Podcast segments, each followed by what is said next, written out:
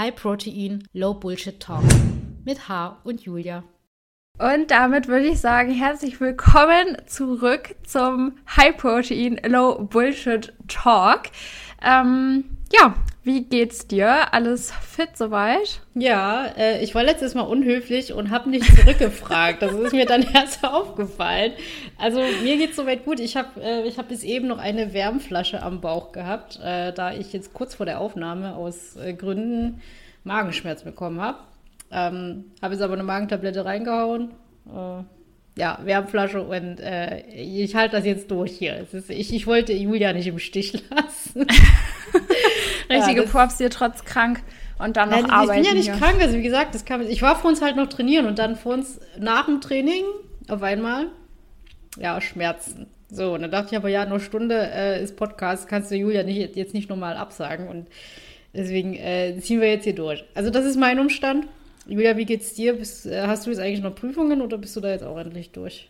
Ähm, ja, so weder noch. Also ich hatte schon Prüfungen und hänge jetzt so in den Semesterferien und habe dann am Ende von den Semesterferien nochmal Prüfungen. Also ich bin so halb durch und halb hänge ich noch davor. Aber ähm, ja, ist jetzt gerade so, dass ich jetzt gerade eigentlich da jetzt nicht lernen muss. Also die sind wirklich erst ganz am Ende, also Ende September. Äh, ja, da stresse ich mich damit jetzt mal noch nicht.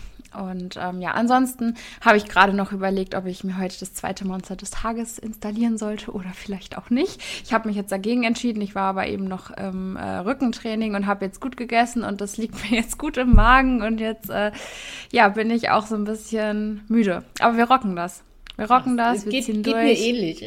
ich habe jetzt die Nacht irgendwie auch nur fünf Stunden geschlafen. Also ich komme sonst immer so auf meinen äh, mindestens sieben. Also ideal wären ja acht, aber bei mir ist der Schnitt jetzt immer so bei sieben Stunden, was ja, was ja verhältnismäßig auch schon überdurchschnittlich ist für ja, für, für Menschen. Ja, aber in der Fitness- und Bodybuilding-Bubble ist es schon unterer Durchschnitt wieder, ne? Also das ist ja, das verschiebt sich ja da immer so ein bisschen.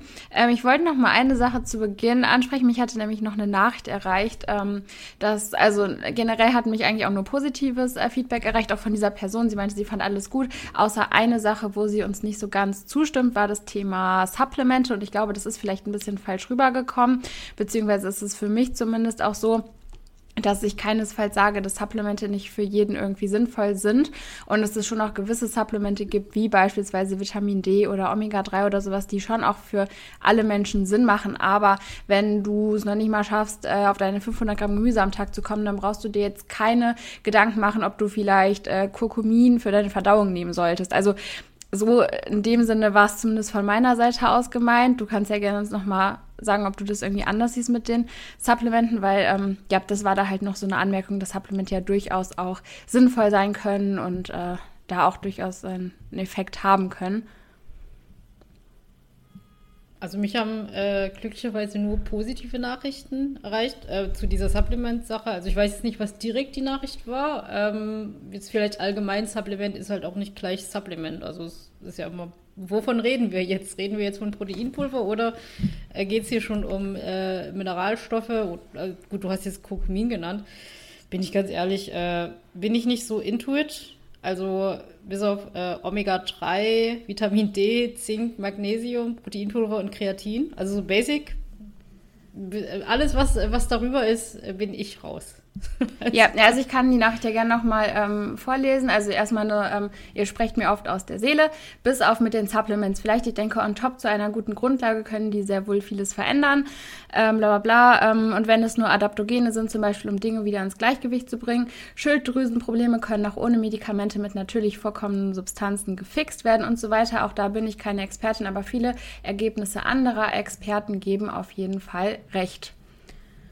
Das war die Nachricht. Ähm, ja, gut, das ist jetzt, ähm, was soll man dazu sagen? Also prinzipiell ja, also, ne, würde ich erst, halt, erstmal empfehlen, also ich habe zum Beispiel meine Blutwerte testen lassen. Das ist, ähm, das ist vielleicht auch generell erstmal eine Empfehlung, bevor du halt überhaupt anfängst, irgendwas zu machen, halt erstmal zu überprüfen, brauchst du das überhaupt? Also macht das bei dir Sinn? Und ich habe mir wirklich äh, meine Blutwerte abchecken lassen äh, um zu schauen, wo bei mir ein Defizit ist. Und da ist bei mir zum Beispiel Selen.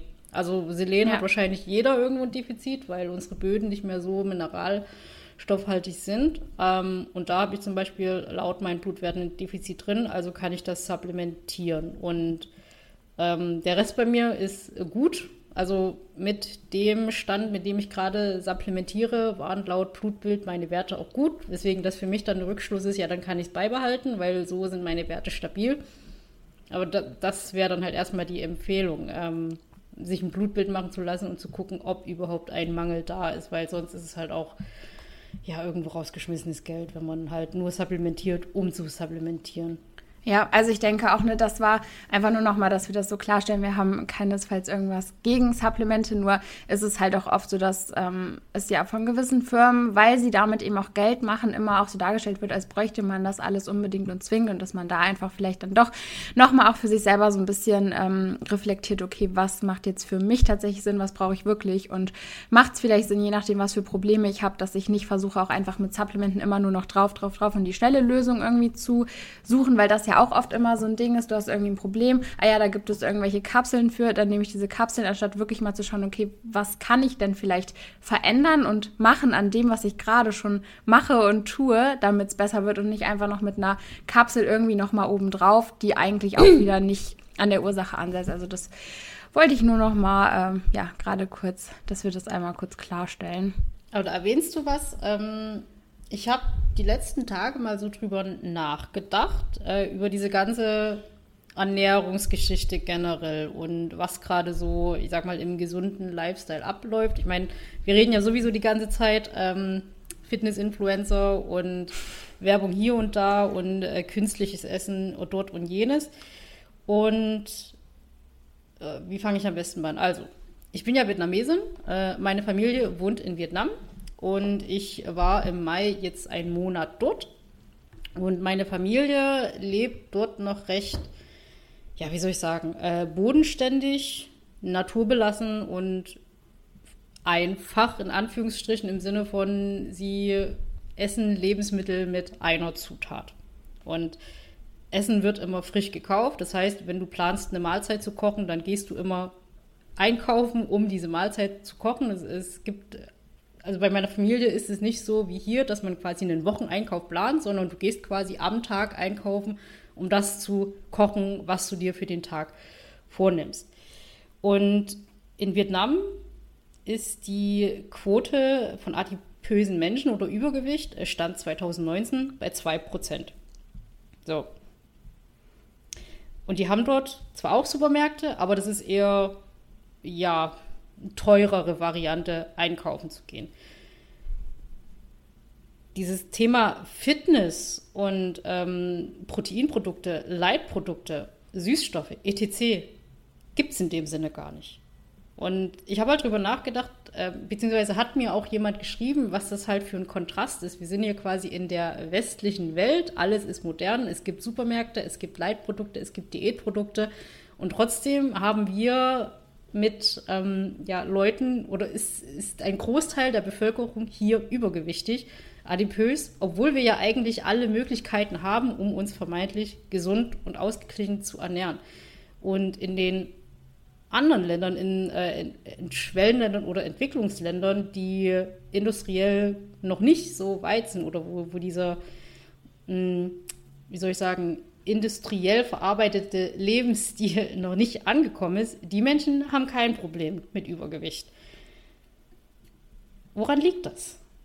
Und dann ist mir eben aufgefallen, ähm, also in unserem Kontext, Julia, in, in deiner Arbeit geht es ja auch viel um Kompensationsmechanismen.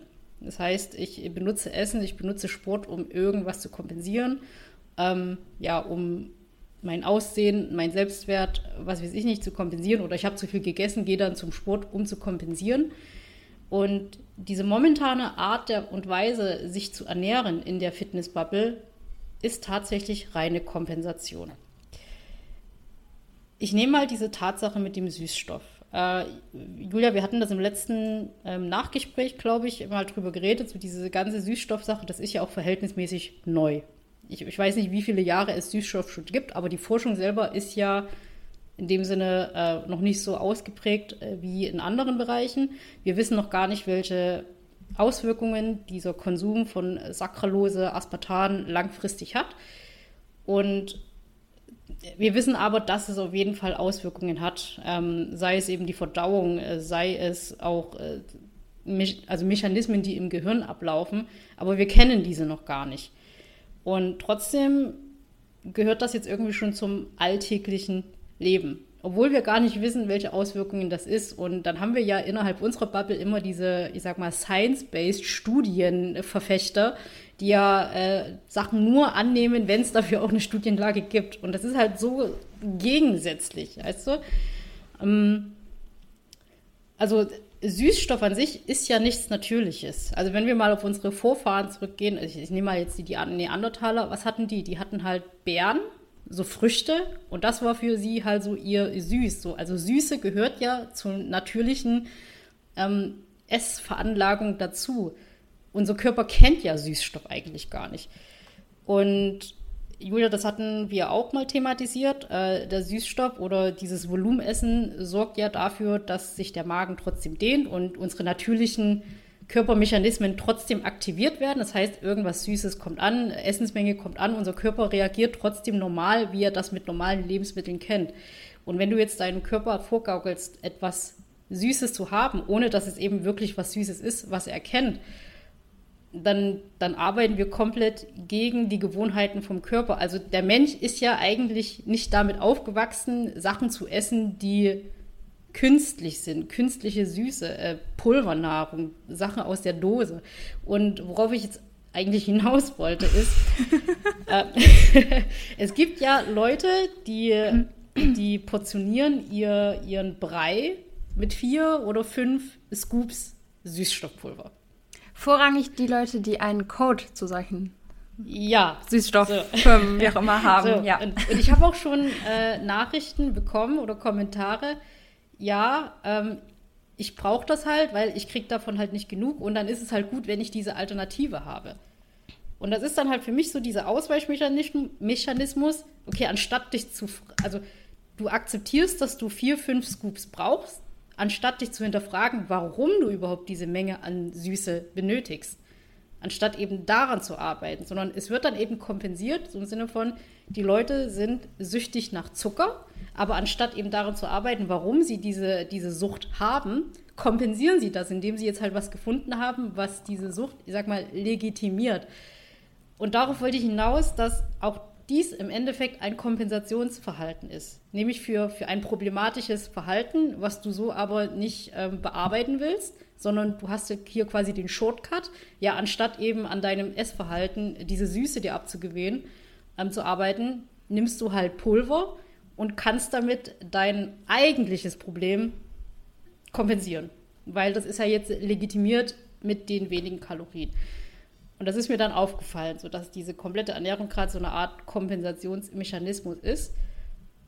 Also auch dieses Volumenessen die Leute wollen halt viel essen, sie wollen viel Menge auf einmal essen. Anstatt sich eben zu fragen, warum willst du denn diese Menge überhaupt haben? Warum hast du so dieses Bedürfnis, so viel auf einmal essen zu wollen?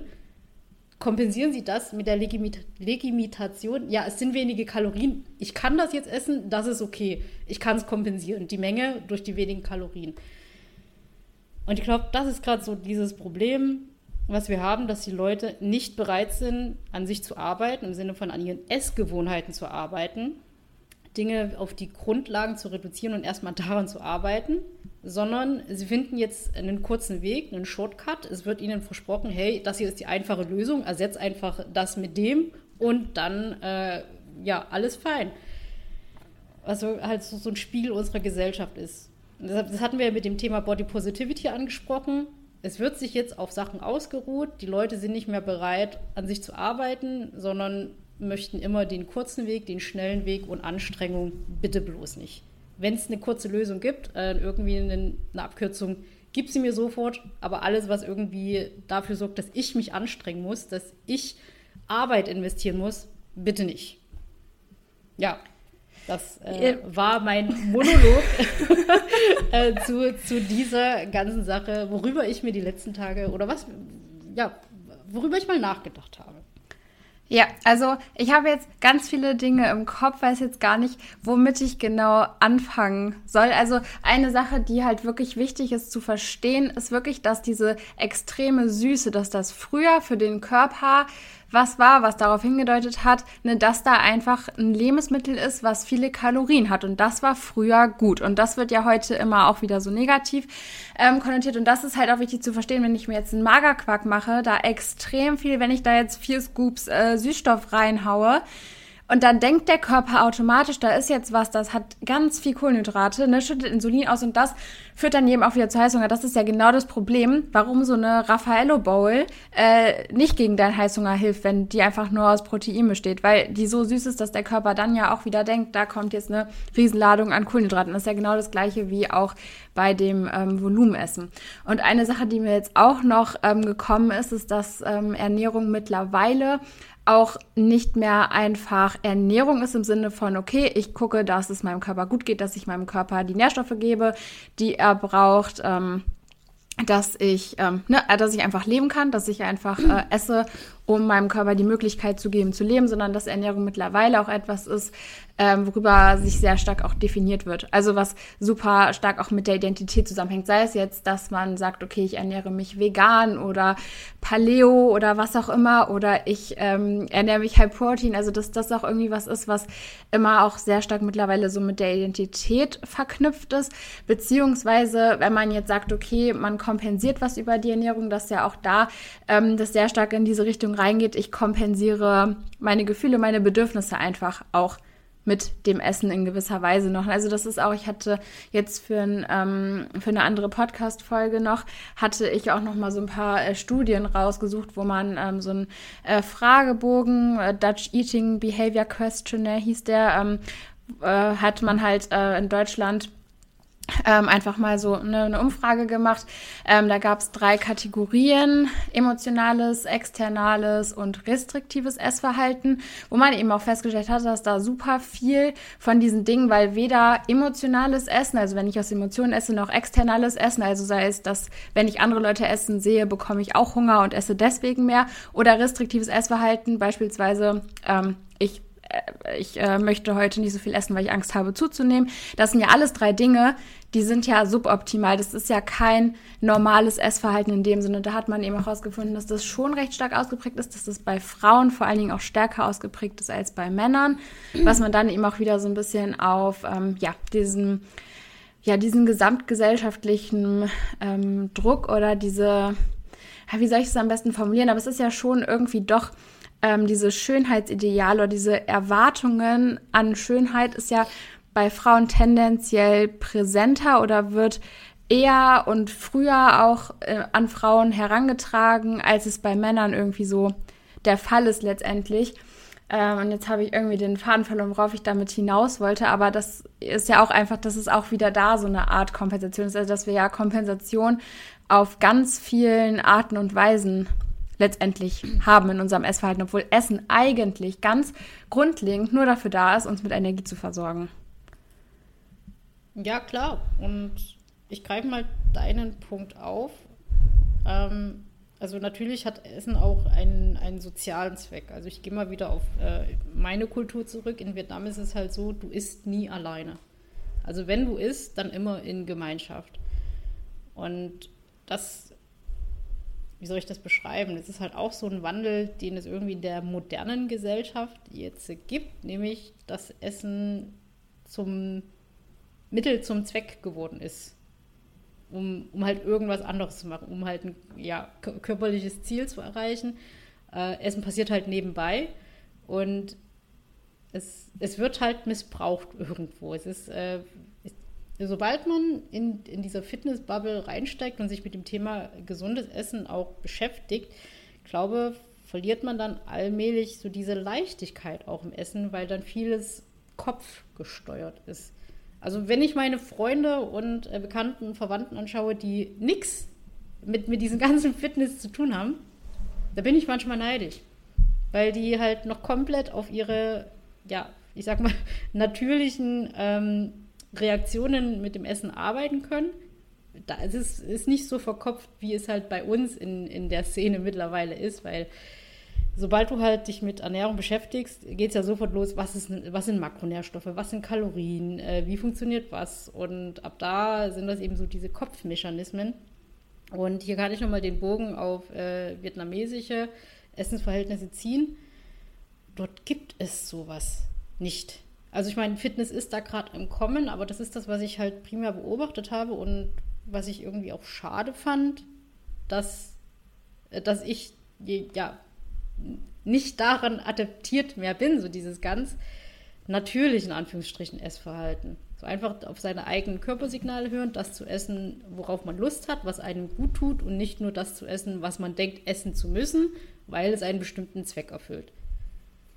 Ja, ja, ähm, das ist tatsächlich auch, also es kam auch in der äh, Studie raus, dass ältere Menschen viel weniger ähm, Probleme mit externalem emotionalen restriktivem Essen haben. Also dass es wirklich was ist, was sich hauptsächlich bei den jüngeren Leuten da wieder gespiegelt hat, ne, woran man das ja auch nochmal gut sieht. Das gab es halt früher nicht. Das haben die älteren Menschen hier in Deutschland halt auch nicht so adaptiert.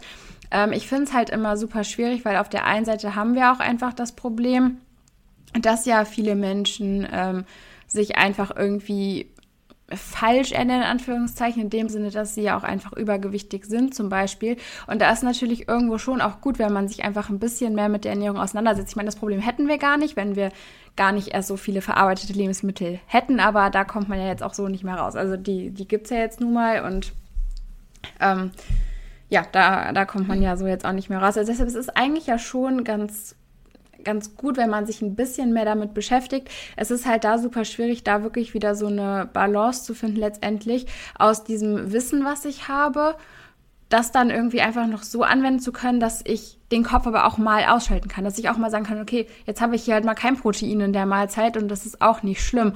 Und das, also da habe ich auch lange für gebraucht, um da wieder so hin zurückzukommen oder für mich so ein, jetzt auch ohne Tracken, so eine intuitive Art und Weise zu finden, wie ich sagen kann, okay, ich kann wirklich so essen, dass ich auf meinen Körper höre, aber Beispielsweise esse ich trotzdem vorm Training meine Reisflocken, nicht weil ich unbedingt immer Appetit auf die Reisflocken habe, aber weil ich halt weiß, okay, das gibt mir halt Performance im Training so. Und da halt wieder so ein Kompromiss oder so eine Balance zu finden, aus dem ich esse mit meinem Bauch und ich esse mit meinem Kopf. Das ist halt einfach die Herausforderung, glaube ich, die man dann da wieder meistern muss. Ja, also Essen ist für uns als Sportler, muss es halt irgendwo funktional sein. Es ist, äh, also zumindest, ich rede jetzt nur von mir, wenn ich essen würde, worauf ich Lust habe, dann würde das nicht so ganz mit meinen sportlichen Zielen hinhauen und auch nicht äh, ja, fürs Training unbedingt optimal sein. Und was wir halt verlernt haben, ist äh, das artgerechte Essen, sage ich mal. Also so, dass es dem, den, dem menschlichen Körper nährt. Es ist per se nicht schlimm, dass wir, dass wir das Angebot von verarbeiteten Lebensmitteln haben, weil das ist nun mal der, also so ist, ist momentan halt äh, ja, der Standard, unsere Gesellschaft. Wir, wir sind weiterentwickelt. Ähm, Kichererbsen in der Dose sind im Prinzip ja auch verarbeitet, aber trotzdem so gesehen gutes Lebensmittel. Also es ist schon gut, dass wir die Entwicklung haben, die wir mittlerweile haben. Aber wir werden, also aus meiner Sicht, manchmal zu industriell oder zu fortgeschritten, indem wir uns eben daran gewöhnen, dass Nahrung aus äh, der Dose kommt oder eben aus Pulvern erst angemischt wird und ja alles eben nur noch aus der Packung kennen. Finde ich halt total schade. Und das, und das war für mich so der, der größte Kontrast, ähm, als ich im Urlaub bei meiner Familie war. So dort ist halt wirklich alles frisch. Du kriegst halt alles vom Markt. Äh, die Sachen werden frisch zubereitet. Und bei uns ist es leider nicht mehr so verbreitet. Also ich würde gerne öfter zum Wochenmarkt gehen. Ich würde gerne öfter ja, frische Sachen haben, aber das Angebot ist bei uns eben nicht da. Was wieder daran liegt, dass, es, dass wir eben eine breite Masse bedienen müssen. Und irgendwo musst du dann halt ja, Abstriche machen. Ja, ich denke, da ist es halt auch wichtig, dass man selber einfach auch mal so ein bisschen, es ist ja per se auch nicht dramatisch und das ist, finde ich, auch nochmal ganz wichtig zu betonen, verarbeitete Lebensmittel per se sind auch jetzt nicht gänzlich schlecht und du musst da auch keine Angst haben und du musst da auch nicht drauf verzichten und du sollst sie dir auch nicht verbieten oder so. Es geht einfach nur darum, dass man da eben schaut, dass man sich einfach hauptsächlich unverarbeitet ernährt, weil einfach diese ganzen Geschmacksverstärker und so weiter, das ist ja auch wirklich der größte Kontrast jetzt im Vergleich zu deiner Familie beispielsweise, denke ich mal. Das was ja dann also so dieses, dieses Maß zwischen wie artgerecht wie natürlich ist etwas, natürlich in Anführungsstrichen. Genau, weil das ist ja dann auch wieder das Problem, dass ja gerade die Industrie, die arbeitet ja wirklich daran, okay, wie, wie können wir die Konsistenz noch so verbessern, dass man nicht mehr aufhören kann zu essen, welchen Geschmacksverstärker, wie können wir das halt einbauen, was ja dann letztendlich dazu führt, dass wir gar nicht mehr wirklich auf unsere Sättigung hören können, weil in diesen Lebensmitteln einfach Dinge drin sind, die das gezielt manipulieren, damit wir ja mehr davon essen. Das ist ja genau das, ähm, woran die Lebensmittelindustrie letztendlich tagtäglich arbeitet. Und ähm, da denke ich, ist es halt nur einfach wichtig, dass man, dass man sich dessen bewusst ist und dass man diese Lebensmittel einbaut, aber dass man ähm, diese Lebensmittel einfach auch gezielt einbaut. Und wenn man wirklich Hunger hat, um satt zu werden, eben auch Dinge isst, die eben nicht so stark verarbeitet sind, sich da auch bewusst macht, es ist halt nicht normal, dass wir irgendeine Soße haben, die null Kalorien hat und keine Ahnung, schmeckt wie eine Käsesoße. Und also, dass man sich da einfach nochmal so auch bewusst ist, es ist halt einfach nicht natürlich und die natürliche Sättigung im Körper reagiert darauf halt einfach nicht. Also oder reagiert halt in dem Sinne ja so darauf, dass sie dadurch halt so ein bisschen manipuliert wird, mehr zu wollen, als wir eigentlich brauchen. So in dem Sinne.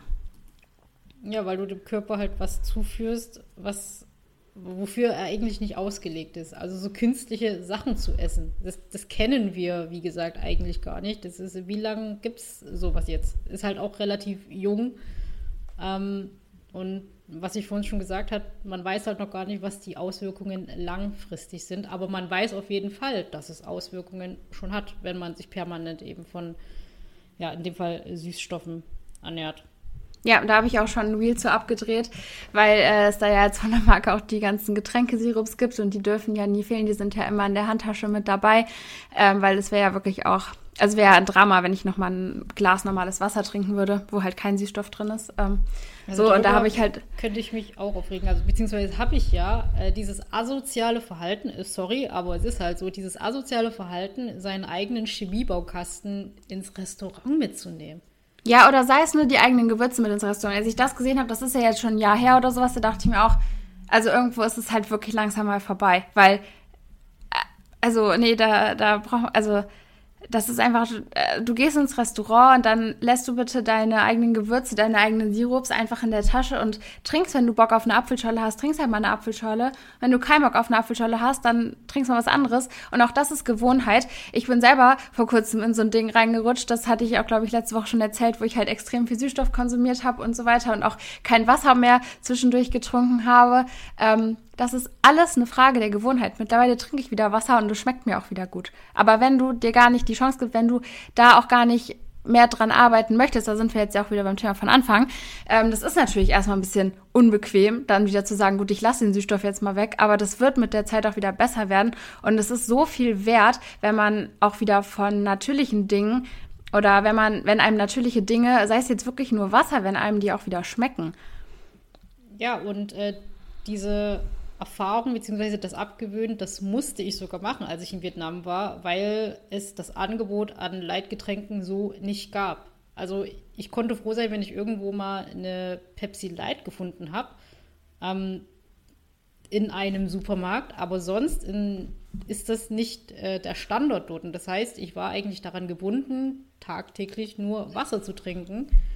Und als ich dann wieder zurück war und das erste Mal wieder einen Monster nach drei Wochen getrunken habe, es hat eklig geschmeckt. Also, es war so ein künstlicher Geschmack und dann habe ich das auch erstmal zu schätzen gelernt. Es ist eigentlich schon schön, wenn du nicht daran gewöhnt bist und deine Geschmacksknospen noch sensibel genug sind, dass du etwas schmeckst, oder in, in, reduzierter Menge schmeckst. Und da sind wir ja wieder bei, das, bei dem Problem, wenn man vier, fünf Scoops Süßstoff braucht, warum?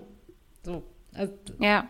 ja, ich habe das auch damals gemerkt, bei meiner allerersten Wettkampfvorbereitung habe ich halt sechs Wochen lang, ähm, also das auch einfach nicht machen, aber ich habe sechs Wochen lang nur Reis mit Hühnchen gegessen. Es gab kein Salz, kein Süßstoff, es gab halt gar nichts und ich habe nach dem Wettkampf, ich dachte, boah, ich gönne mir jetzt eine richtig geile Cola Light und die hat einfach nicht geschmeckt. weil du einfach gar nicht mehr daran gewöhnt bist. Ne? Also das ist, ähm, das ist schon auch, das ist schon auch krass, also wie, wie sehr man dann auch sich einfach an alles gewöhnt. Ne? Also das merkt man ja auch einfach bei den Süßstoffen, wenn man, wenn man da mal wirklich sich für ein paar Tage zusammenreißt, das mal wirklich reduziert oder ganz weglässt, dir reicht am Ende wieder ein Sechzehntel der Menge, damit es süß genug ist. Aber da muss man eben einmal durch. Ja, also kann ich nur jedem empfehlen, mal so einen äh, Geschmacksdetox zu machen und mal eine Woche versuchen, kein, keine Leitgetränke zu trinken. Ja, und das finde ich ist auch nochmal so, auch gerade so, wenn du sagst, boah, ich habe ständig Appetit auf das und jenes und immer süß. Der Körper hat immer Hunger und Appetit darauf, ähm, auf das, was er kennt. Also wenn er Hunger hat und du gibst ihm immer eine Tüte Chips, dann ist es logisch, dass wenn du das nächste Mal Hunger hast, dass du auch wieder eher direkt an die Tüte Chips denkst. Wenn du Hunger hast und du isst immer Kartoffeln, wenn du Hunger hast, dann ist logisch, dass dein Körper eher ähm, beim Hunger das Ganze mit den Kartoffeln aussieht. Das ist auch wieder alles so ein bisschen eine Frage, Frage der Gewohnheit letztendlich. Also ich sage nicht, dass man nie Chips essen sollte, wenn man irgendwie mal Hunger hat oder Appetit hat oder was auch immer. Das darf man auch machen. Nur es ist halt, der Körper kann nur das verlangen, was er einfach gewohnt ist und was er kennt. Wenn dein Körper nicht weiß, dass Kartoffeln existieren, wird er immer nach der Tüte Chips verlangen. Ist ja. einfach so. Ja, und ich denke auch, dass die meisten Gewichtsprobleme haben, weil sie sich schlechte Essgewohnheiten angeeignet haben oder sich daran gewöhnt haben, an bestimmte Sachen zu denken. Also Gedanken erzeugen Emotionen und Emotionen erzeugen Handlungen. Als Beispiel, wenn du dir halt immer einredest, oh, ich, ich muss die ganze Tafel Schokolade essen, ein Stück reicht nicht, dann machst du das auch. Also dann gewöhnst du dich dran, das von dir zu denken und dann handelst du auch so. Und das ist auch so ein, also man kann auch seine Gedanken trainieren. Jetzt sind wir wieder bei dem Thema Mindset, können wir gleich ja nochmal äh, aufgreifen. Und das ist sehe ich ganz oft das Problem, dass die meisten Menschen Probleme mit ihrem Gewicht haben, weil sie sich daran gewöhnt haben, mehr zu essen, als der Körper eigentlich braucht.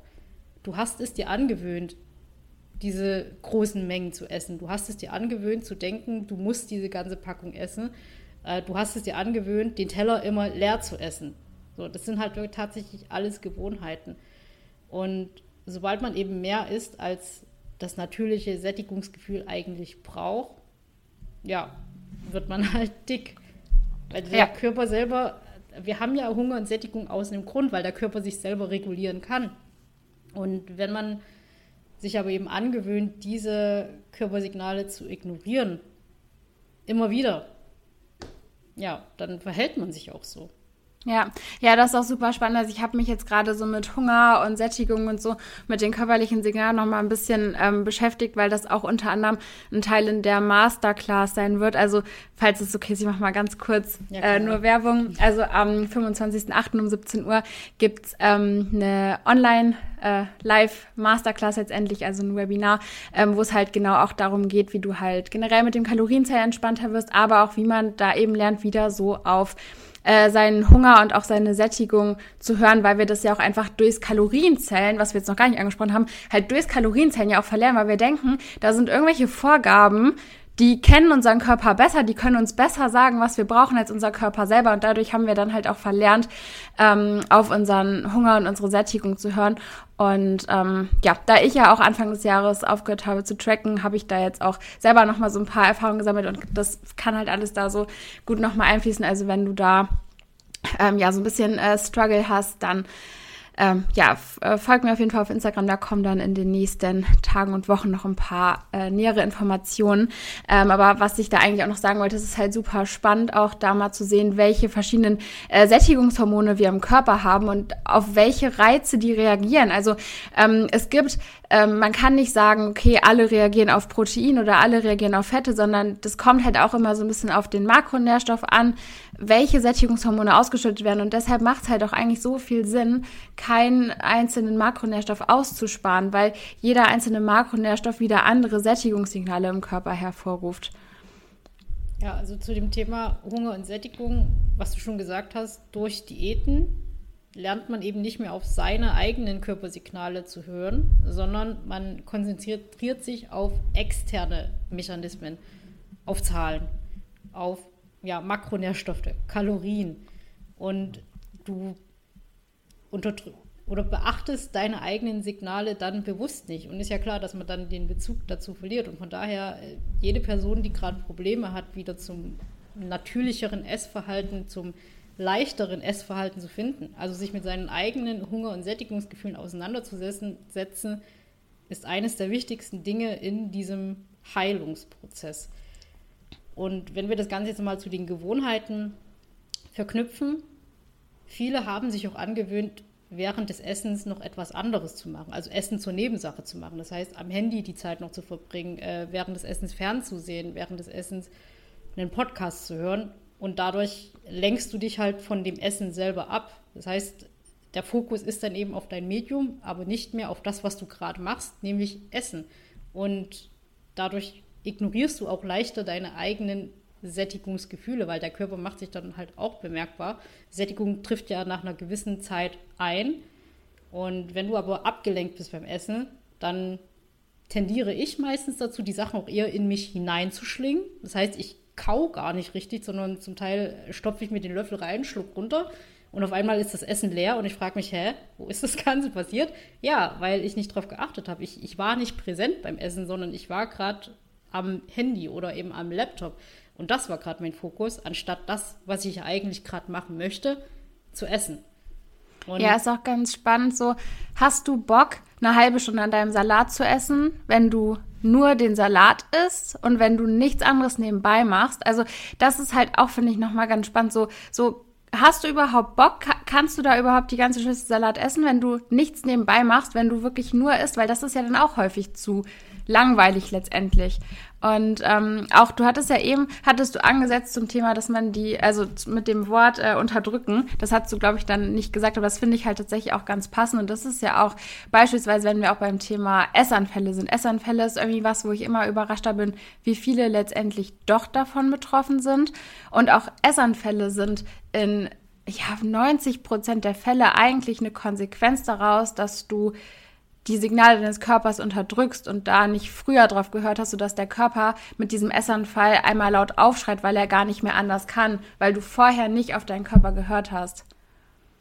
Ja, also Essanfall äh, sind quasi diese extremen Hungersituationen. Also Hunger ist ein natürliches Körpersignal, haben wir jetzt festgehalten. Und er kündigt sich leicht, also er kündigt sich an. Hunger, natürlicher Hunger ist so, der fängt an zu klopfen und sagt so, hey, äh, ich will hier keinen Stress machen, aber wir könnten langsam mal äh, was zu essen suchen. Und wäre schon cool, wenn wir jetzt langsam mal was essen. So. Und wenn man darauf nicht hört, wird das Ganze größer, wächst irgendwann und das Endresultat ist dann eben ein Heißhunger, weil das ist dann der natürliche Hunger, der maximiert ist und nicht mehr unterdrückt drückt werden möchte. Äh, von daher ist es eben auch eine Wichtigkeit, dass man lernt, regelmäßig zu essen, um eben auf dieses Hungersignal zu hören. Also meine Empfehlung ist immer drei bis vier Mahlzeiten am Tag, um eben ein ja, angenehmes Hungergefühl, auf das angenehme Hungergefühl zu reagieren und diesem extremen Hunger, also dem Heißhunger, auszuweichen. Weil wenn, ja. du, weil wenn du Hunger hast, äh, Heißhunger, dann triffst du auch keine klugen Entscheidungen mehr, sondern reagierst impulsiv. Du willst nämlich das essen, was gerade da ist. Du bist nicht mehr in der Lage, äh, gute Entscheidungen zu treffen. Es gibt ja auch von äh, Snickers diese Werbung, immer wenn du hungrig bist, wirst du zur Diva. Und da ist eben ja, was ja. dran. Also wenn, ja. wenn du Hunger hast, triffst du impulsive Entscheidungen. Und im Umkehrschluss, wenn du halt gut gesättigt bist, kannst du bessere Entscheidungen treffen. Das heißt, es spielt dir eben nur in die Karten, wenn du regelmäßig isst, deinen Hunger äh, ja, auf den hören kannst und entsprechend dann dich auch so positionierst, dass du für dich immer gute Entscheidungen in Bezug auf Essen treffen kannst. Ja, vielleicht auch noch so ganz grob als Orientierung, auch wenn du dich jetzt fragst, boah, ich weiß halt gar nicht, wie oft ich essen soll, jetzt drei bis vier Mahlzeiten, also so ganz grob auch zum Abstand.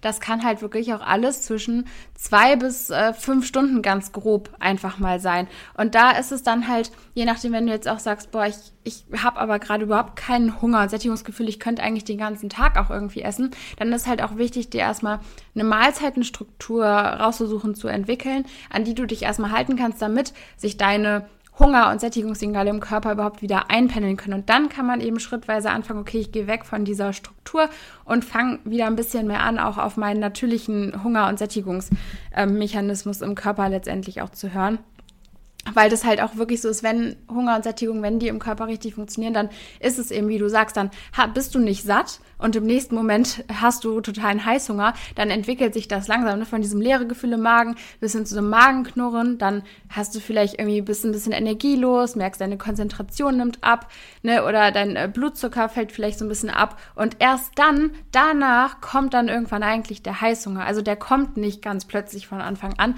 das entwickelt sich eigentlich ähm, so langsam, Step by Step. Das ist auch der Grund, warum ich kein Fan davon bin, mit intuitivem Essen anzufangen, wenn man versucht, seine Beziehung zum Essen wieder zu heilen, weil du hast in dem Moment keine Intuition mehr. Also wir kommen ja, wir nehmen jetzt das Szenario, wir kommen halt aus jahrelangen Diäten, das heißt, wir kennen unsere eigenen Körpersignale nicht mehr.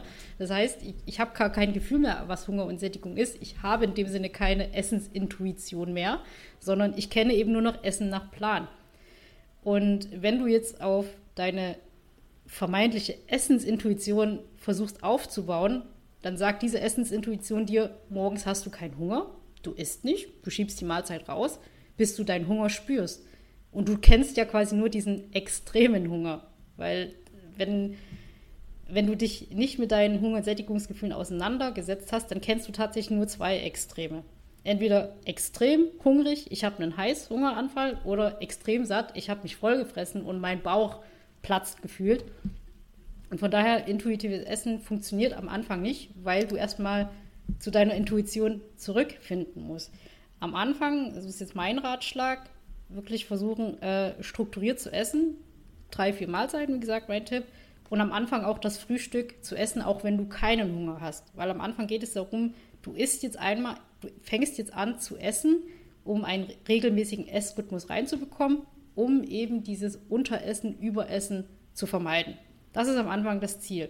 So, das intuitive Essen kommt später, wenn du erstmal wieder gelernt hast, was überhaupt deine Intuitionen sind. Ja, nee, also das äh, ja, sehe ich alles äh, auch genauso. Also das ist auch so, äh, wenn jetzt jemand äh, neu bei mir ins Coaching rein startet, wenn ich da einfach nur sagen müsste, ja, hör einfach mal auf deinen Körper, dann bräuchte derjenige nicht zu mir ins Coaching kommen, wenn das so einfach funktionieren würde. Ähm, also ich starte da auch eigentlich meistens rein, entweder mit einem äh, Plan oder eben eine Makrovorgaben und so Vorgaben, so drei bis vier bis fünf Mahlzeiten am Tag, dass wir dann quasi so, so ein bisschen zusammen so eine Art äh, Struktur da eben auch entwickeln, dass man erstmal eine Struktur hat, die gut funktioniert, dass man eben auch lernt, je nachdem da aus den Essanfällen rauszukommen und dass man überhaupt auch seinen Körper in die Lage versetzt, ähm, zurück zu intuitivem Essen zu finden. Das ist eben auch was, ähm, was super wichtig ist und auch, was man einfach auch verstehen muss. Du bist nicht in jeder Situation oder es passt einfach nicht unbedingt immer. Ähm, für dich jetzt mit dem Kalorienzellen aufzuhören. Wenn du noch keinen äh, gesunden Körperfettanteil hast zum Beispiel oder wenn du einfach noch in diesem äh, Essanfall, Hungerkreislauf steckst, ne, dann, dann sind das einfach so, so Dinge, ähm, wo es vielleicht einfach gerade nicht an der Zeit ist, mit dem Kalorienzellen aufzuhören, sondern da erstmal ähm, daran zu arbeiten, dass du mit dem Kalorienzellen einen guten Umgang findest dadurch eine gute Mahlzeitenstruktur entwickelst, Essen mit der Zeit trotzdem zur Nebensache wird, weil das geht auch, wenn man Kalorien zählt, damit einen entspannteren Umgang findest, deinem Körper die Chance gibst, die Hunger- und Sättigungssignale überhaupt erstmal wieder wahrzunehmen und zu entwickeln. Und dann kann man eben irgendwann sagen, okay, wir lassen jetzt so langsam das Kalorienzellen einfach so ein bisschen ausschleichen. Ähm, ja, das ist einfach äh, genauso wie du sagst, das ist einfach auch ähm, da nicht von jetzt auf gleich funktioniert, dass man sagt, okay, ich habe jetzt halt jahrelang Kalorien gezählt ähm, und dann fange ich jetzt von heute auf morgen an, intuitiv zu essen. Ähm, das wäre schön, wenn das so einfach funktionieren würde, aber das geht halt einfach nicht. Ähm, da können wir vielleicht nochmal zu einem anderen Punkt kommen. Ähm, den hatten wir auch schon mal. Was ich einfach nochmal ansprechen wollte und vorneweg, ich kann es verstehen, wenn äh, jemand jahrelang Probleme hat mit dem Essen, mit dem Essverhalten, mit Essanfällen, wie auch immer, dass man sich wünscht, es gibt einen einfachen Tipp, um das in den Griff zu bekommen. Und ich bekomme aber so oft auch Nachrichten auf Instagram, wo es dann heißt, ja, ich habe jahrelang Probleme damit und damit hast du vielleicht einen Tipp für mich. Und ich denke mir immer so, ja, ich verstehe das, diesen Wunsch, dass es diesen einen Tipp gibt, aber diese Erwartungshaltung, dass ich jetzt auf Grundlage von ein paar Sätzen, in denen du deine individuelle Situation und die ganze Geschichte ja gar nicht zusammenfassen kannst, dass ich darauf basierend dir jetzt einen Tipp geben kann, wie du das, was du jahrelang gefestigt hast, mit einem Tipp auflösen kannst, die ist einfach nicht realistisch. Und genau dafür biete ich ja auch das Coaching an. Also wenn es so einfach wäre und wenn ich in dem Moment diesen Leuten immer einen Tipp geben könnte, dann bräuchte, also dann hätte ich einen anderen Job wahrscheinlich so. Und das wollte ich nur noch einmal sagen. Ich verstehe das, aber gleichzeitig denke ich mir, das ist doch so eine unrealistische Erwartungshaltung. Ich kann dir hier keinen Tipp geben. Ja, verstehe ich. Äh, geht mir auch so. Also ich bekomme auch Anfragen. Kannst du mir sagen, wie ich mein Essverhalten heile oder wie ich mein Essverhalten verbessere? Finde ich auch mal ganz schwierig. Ähm, erstmal zu dem Punkt, was du gesagt hast. Im Endeffekt ist es halt irgendwo auch dreist, in Anführungsstrichen, zu fragen, kannst du mir deine Dienstleistung über Instagram DM anbieten. ist, ich wollte es jetzt nicht so formulieren. Ja, das ist, also, das ist jetzt, ich weiß, die Person meint das nicht böse. Das ist ja wirklich nur so, hey, ich hätte gerne Hilfe, kannst du mir helfen? Aber ihr müsst es ja. eben auch aus dieser Dienstleistungsperspektive von der Julia betrachten. Die Julia verdient damit Geld, dass sie eben Leuten hilft. Es ist eine Dienstleistung, es ist ihre Arbeit. Und wenn ihr dann fragt, Julia, kannst du mir kostenlos äh, ja, aushelfen? Ist halt auch schwierig also du gehst ja auch nicht in, äh, ja, zum Bäcker und nimmst das Brötchen. Ja, können Sie mir mal mit dem Brötchen aushelfen? Und bezahlst dann nicht. Es ist, also das wir jetzt mal in dem Kontext zu sehen, für die Julia ist es halt Arbeit. Und also wir helfen gerne, Julia und ich, wo wir können. Ja, ich meine, ich würde ja auch gerne dann, ich gebe ja dann auch gerne mal einen Tipp oder sowas, aber in dem Moment kann ich ja gar keinen Tipp geben, weil da müsste ich mich erstmal viel, also viel intensiver mit Beratung dir beschäftigen. Bieten. Ja, genau. Ja. Es ja. ist so, du kannst mal Hinweise geben, Tipps, aber keine Beratung über Instagram anbieten. Und äh, das müsst ihr euch immer vorhalten. Wenn ihr ein Problem über Jahre aufgebaut habt, dann könnt ihr auch nicht erwarten, dass jemand euch das innerhalb von einer Nachricht auflösen kann, sondern dann wird es eben entsprechend auch diese Zeit brauchen, die ihr dann aber investieren müsst, um daran zu arbeiten. Und in dem Moment müsst, es, müsst ihr es euch dann aber auch wert sein, darin zu investieren. Also ich verstehe, dass manche dann vielleicht sagen, ja, na, aber ich will die Julia nicht bezahlen. Also nicht, weil die Julia jetzt irgendwie blöd ist, sondern im Sinne von, ich weiß nicht, ob es mir das Geld wert ist. Ja, dann musst du dich halt fragen.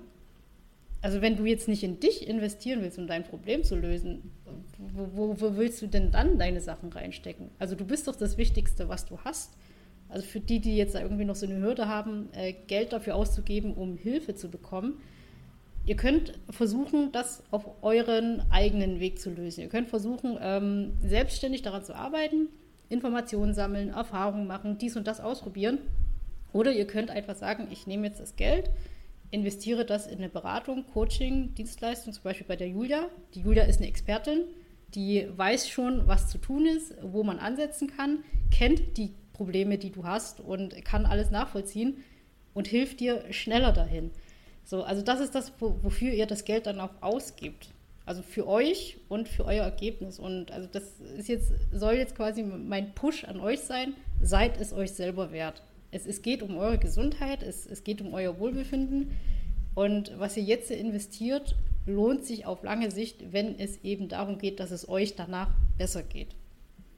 Ja. ja. Also zusammengefasst, wir helfen gerne, wir geben Tipps, aber erwartet bitte keine Beratung über Instagram Messages. Ja, und dann vielleicht auch nochmal so, so ein bisschen anderer Punkt. Überlegt auch mal wirklich genau, ähm, mit welchen oder wen ihr bei welchen Problemen auch je nachdem fragt und gebt dann je nachdem auch nicht zu viel auf Antworten und Meinungen von irgendwelchen Menschen auf Instagram, die ihr mal kurz mit einer Nachricht nach irgendwas ähm, gefragt habt, die vielleicht gar nicht so viel Ahnung äh, von dem Themenbereich haben, zu dem ihr was gefragt oder die vielleicht denken, sie haben mehr Ahnung. Und auch das ist äh, manchmal ganz interessant. Das ist auch wieder ein schwieriges Thema, ähm, dass viele auf Instagram sagen, sie sind Experte für irgendwas und haben in keinerlei Weise irgendwie ähm, eine Ausbildung, was auch nicht immer eben heißt, dass man ähm, was weiß oder dass man nichts weiß, das ist eben aber einfach super schwierig. Seid euch da auch immer bewusst, auf Instagram kann jeder, der möchte, zu allen Themen irgendwas hochladen und sagen, das ist richtig.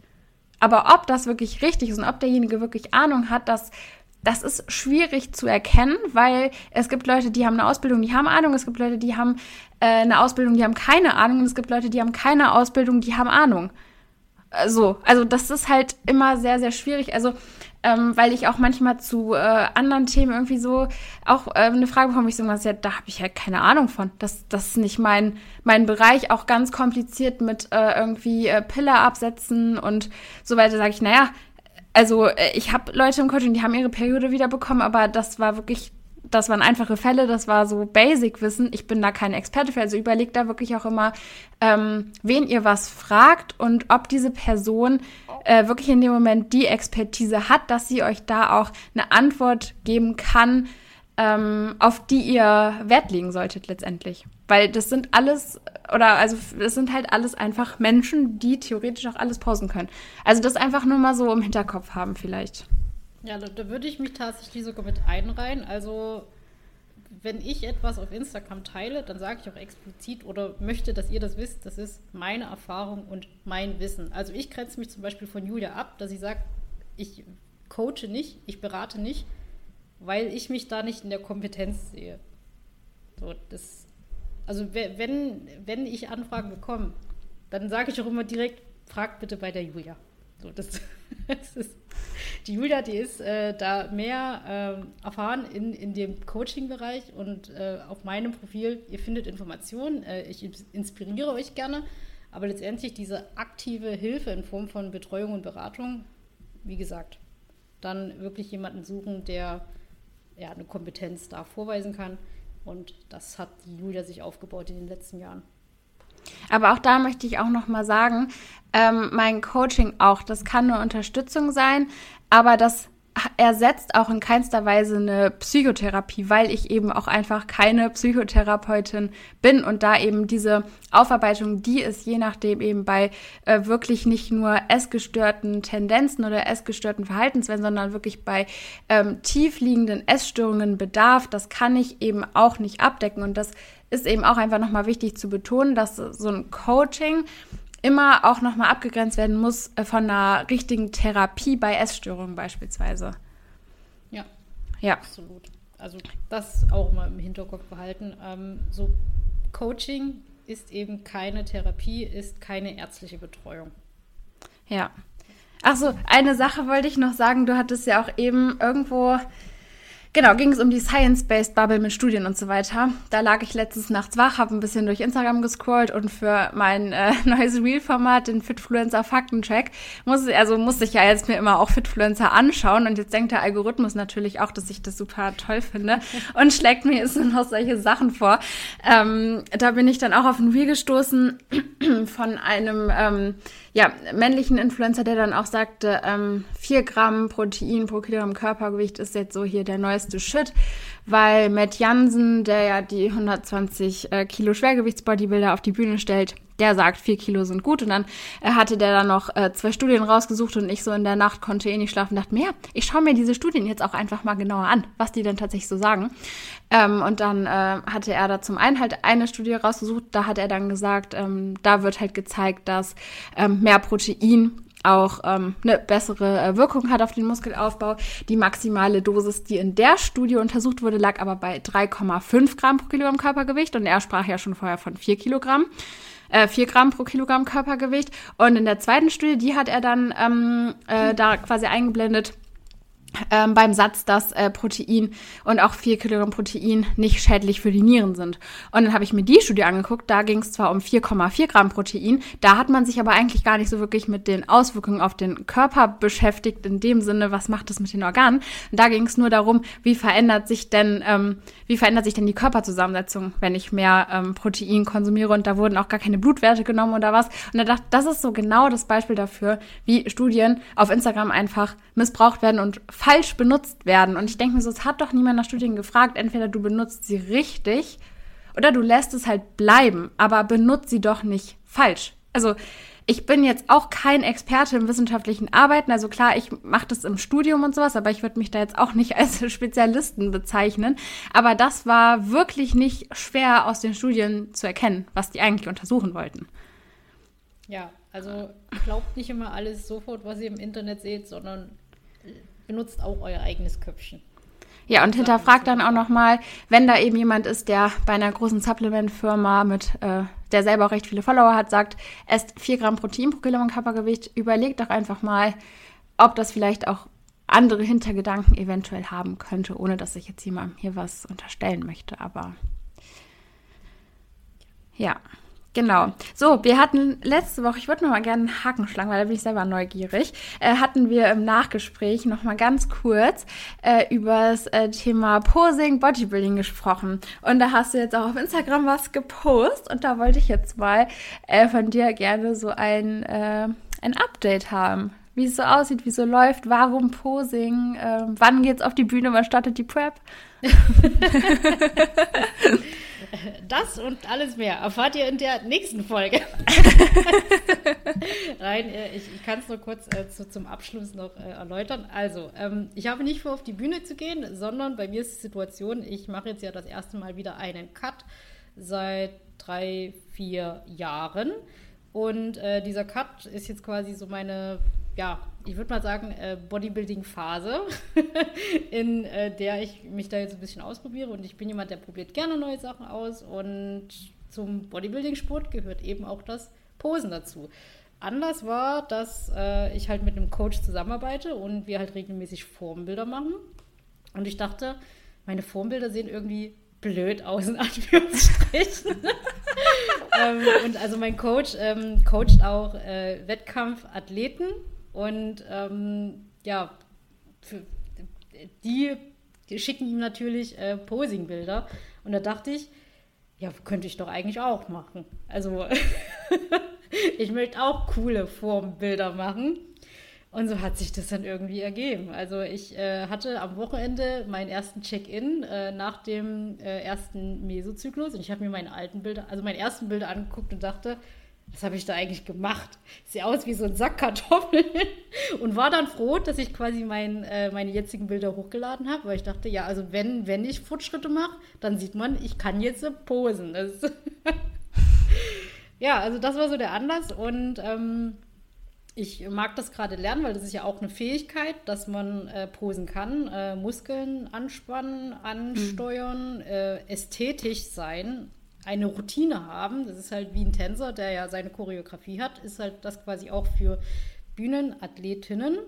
Ähm, und ja, und irgendwie macht mir das gerade halt Spaß, so zu lernen. Äh, es sieht schön aus. Das ist, das ist halt, finde ich, das, äh, das Ding daran, ist, ist was Ästhetisches. Also ich habe in der Vergangenheit auch Pole Dance gemacht oder äh, Pole Sport, äh, Akrobat, Pole Akrobatik. Und das war auch das, was mir damals so gefallen hat, so dieser ästhetische Aspekt, wenn du halt eine Figur an der Stange schaffst, sieht das halt schön aus. Und so ist mhm. es ungefähr auch mit den Posen. Ähm, es sieht halt schön aus, weil mich auch jemand gefragt hat, ja, wie passt denn das da jetzt zusammen äh, mit den Werten, die du da vertrittst? Das eine schließt das andere nicht aus. Also ich nee, finde ich äh, auch gar nicht. Also, also das ist für mich rein so dieser Sport- und Ästhetikaspekt und man kann, darf ja Sachen schön finden. Wo wir ja, wir könnten jetzt wieder auf Body Positivity gehen, so dieses, aber ich will das fast nicht aufmachen zum Thema Ästhetik und schön.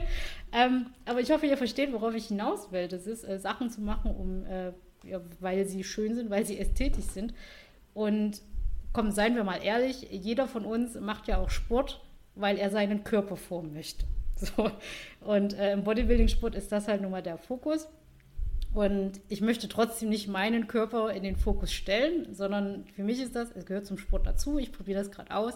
Es macht irgendwie Spaß, äh, für mich selber auch diesen Prozess mitzunehmen. Äh, ich lerne gerade Posen, ich werde darin besser und ja, mache da meine Erfahrungen. Und weil ich Sachen gerne richtig machen möchte, ähm, habe ich mich auch zu einem Posing-Coaching angemeldet. Also ich werde Ende August ja, eine äh, Coachingstunde wahrnehmen. Und dann lerne ich das. Wo wir wieder bei dem Punkt sind, ich war für mich bereit, das äh, für mich zu investieren, weil das halt eine Sache ist, die ich für mich mache, die mich weiterbringt, weil ich möchte ja irgendwo besser werden. Also war ich bereit, das Geld zu investieren in jemanden, der mir es dann richtig erklären kann, dass ich es dann richtig mache und nicht irgendwie. Ja, aber auch so ein Thema investieren in sich selber auch noch mal ganz kurz. Das ist halt wirklich, was ich auch jetzt gerade im im letzten Jahr, glaube ich, so am meisten gelernt habe. Da habe ich auch bisher mit Abstand am meisten in mich investiert. Ähm, wenn man das jetzt mal sieht, ich habe recht, also relativ viele Coachings auch gemacht, ne, sei es zum Thema äh, Social Media Marketing oder ähm, ne, einfach so auch ein bisschen noch äh, Thema ähm, Training äh, und Trainingsgestaltung Richtung ein bisschen äh, physiotherapeutisches Denken auch so. Ähm, und das ist, es zahlt sich wirklich aus, weil das ist auch was, wenn ihr in euch selber investiert, wenn ihr in eure eigene, Entwicklung investiert. Das ist etwas, das kann euch niemand mehr wegnehmen, wenn ihr in euch selber und in eure Entwicklung und in euer Wissen investiert. Das bleibt und das wird dadurch einfach unbezahlbar. Und ähm, ja, genau, so viel dazu. Aber, aber auch da, äh, das heißt nicht, dass ihr in irgendwelche WhatsApp-Gruppen gehen sollt und irgendwie Geld für irgendwelche Sales-Trainings. Nee, oder irgendwelche das, Krypto, irgendwelche Krypto äh, ja, also, Menschen also da, gesagt, ja, ja. Äh, schaltet bitte auch euren gesunden Menschenverstand ein äh, für gewisse Dinge. Ähm, aber prinzipiell, ähm, wenn ihr nicht bereit seid, für euch Sachen zu investieren, das, das sagt irgendwie auch sehr viel, was man von sich selber hält oder wie wichtig man sich selber ist. Also ja, wenn du dir deine eigene Gesundheit, deine eigene Entwicklung nicht wert bist, schwierig. So, also ja, und da halt ist auch, das, immer. Was ich in, in diesem Heilungsprozess gelernt habe, so dieses, ich bin es mir immer wert. Also wenn es darum geht, dass es mir besser geht, dass ich vorankomme, dann bin ich es mir wert. Ja, und es ist eigentlich immer Input gleich Output, weil investieren, klar, kann einerseits finanziell sein in Coaching, kann aber auch sein, äh, ich gebe meinem Körper Energie, damit ich im Training die Energie von ihm auch erwarten kann. Das wäre auch Input gleich Output. Oder ähm, ich lerne für eine Klausur, gebe was rein und dann bekomme ich auch einen guten Output. Also Input ist eigentlich immer irgendwo gleich Output und du kannst nicht einen Output erwarten, wenn du keinen Input hast. Das ist eigentlich äh, auch so ziemlich immer so schönes Schlusswort. Also ich hoffe, dass äh, wir euch mit dem Podcast jetzt sehr guten Input geben können und ihr daraus was zieht. Ja, Julia, äh, wir haben schon wieder eine Stunde geschafft. Dann würde ich sagen, danke, dass ihr uns zugehört habt. Falls ihr noch dran seid. ja, wir hoffen, dass ihr uns äh, wieder zuhört und äh, schreibt uns gern Nachrichten. Wir freuen uns immer über Feedback. Genau, gerne einen Daumen nach oben da lassen oder fünf genau. Sterne auf Spotify oder wo auch immer ihr uns hört, ein Abo da lassen. Ihr, ihr kennt teilen. das Social Media, Social Media Spiel, ne? Genau, das sollten wir vielleicht das nächste Mal ein bisschen früher sagen. Dass, Stimmt, am besten ähm, ist, wenn man es am Anfang sagt. Ja, aber das vergesse ich auch immer. Ich auch nach jedem YouTube-Video. Ach so, ja, jetzt habe ich das schon wieder nicht am Anfang gesagt, aber lasst mir gerne mal einen Daumen nach oben da. ja, gut, dann ähm, würde ich sagen, hören wir uns in der nächsten Woche wieder. Macht's gut und dann äh, sind wir raus für heute, ne? Ciao, ciao. Ciao.